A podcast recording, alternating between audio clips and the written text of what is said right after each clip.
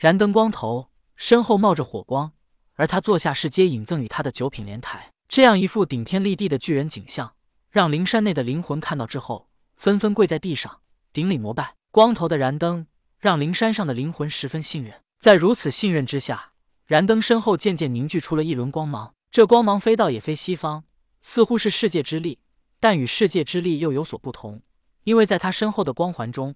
还充斥着灵魂们的信任与仰望。燃灯虽然是一个小心谨慎的人，但他的内心是桀骜的，不甘于屈居人下的。他深居道教与西方教两种修炼功法，他要创建独特的教派，他要与西方教，甚至他要与道教都平起平坐。可是燃灯又不知道该创建什么教派，心中烦躁的他忍不住大吼一声：“万！”随着燃灯一声吼，万字形标志突兀的出现在西方上空，将西方给笼罩了起来。而燃灯的世界。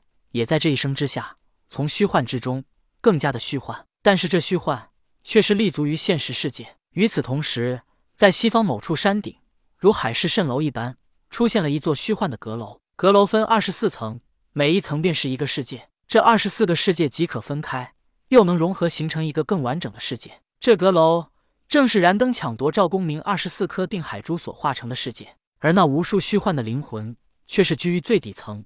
连阁楼内的第一层都没资格进入。这无数灵魂帮助了燃灯成道，但燃灯却轻易的就这么将他们抛弃，使他们连二十四诸天的第一层都无法进入，只能待在最外围。如果不是他们帮助了燃灯，恐怕燃灯早就将他们抛弃了。而在此时，燃灯虚幻的灵魂突然长大，立于天空之上。燃灯充满威严的道：“我燃灯今日在此创立佛教，我为燃灯佛祖，信我者，仰望我者，死后将入我灵山。”再也不堕轮回，永远活在极乐世界之中。燃灯创立佛教，光芒万丈，西方生灵一个个跪地膜拜。燃灯做完这些，他虚幻的灵魂继续释放万丈光芒，这些耀眼的光芒被称为佛光普照。沐浴在佛光之下的生灵，病痛者被治愈，他们感受到了燃灯佛光普照的恩泽。燃灯对西方生灵施恩之后，在他虚幻的灵山之下诞生了一条河，而在河水之中，一条无敌小船晃悠悠的漂浮着。而在无敌小船上摇着船桨的，细看正是西方教教主接引道人。燃灯施展佛光普照之后，回到了灵山世界。而与此同时，他也看到灵山脚下诞生的一条河，河中摇船的正是接引道人。接引道人知道燃灯回归，笑道：“恭喜燃灯佛祖创立佛教，从今而起，我愿永世为佛祖守在灵山，做一个摆渡人。”看到接引的一番作为，燃灯明白了，他虽然创建了佛教，成为了佛教第一任佛祖。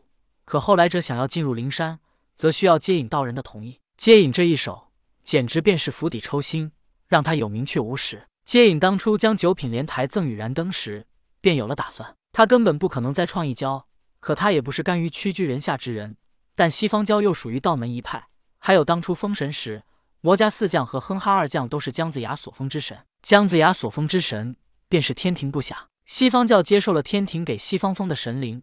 他们就无法反了天庭，只能遵从玉帝的统治。可是新诞生的佛教却是独立的教派，它不在道教之下，也不在天庭之下。接引早早的便在谋划如何摆脱天庭和道教，而燃灯创立新的教派，便是他的机会。接引将九品莲台赠与燃灯，便是将曾经西方教的气运都给了他。但接引又怎么会这么轻松就让出本属于自己的权利呢？虽然燃灯成为了佛祖，创立了佛教，可接引却是佛教的无冕之王。接引愿生生世世为燃灯守在灵山入口，燃灯无法拒绝，毕竟他的九品莲台便是因为接引而来，这是他欠下的因果。燃灯只得笑道：“道友既然愿意入我佛教，你当为接引佛祖。”得到了燃灯肯定的答复，接引道人哈哈一笑道：“多谢佛祖。”接引离开燃灯的世界，回到了现实之中。可此时他突然一愣，当时他为了压制燃灯，便没有顾及燃灯的世界之外，但他出了燃灯的世界之后，这才发现。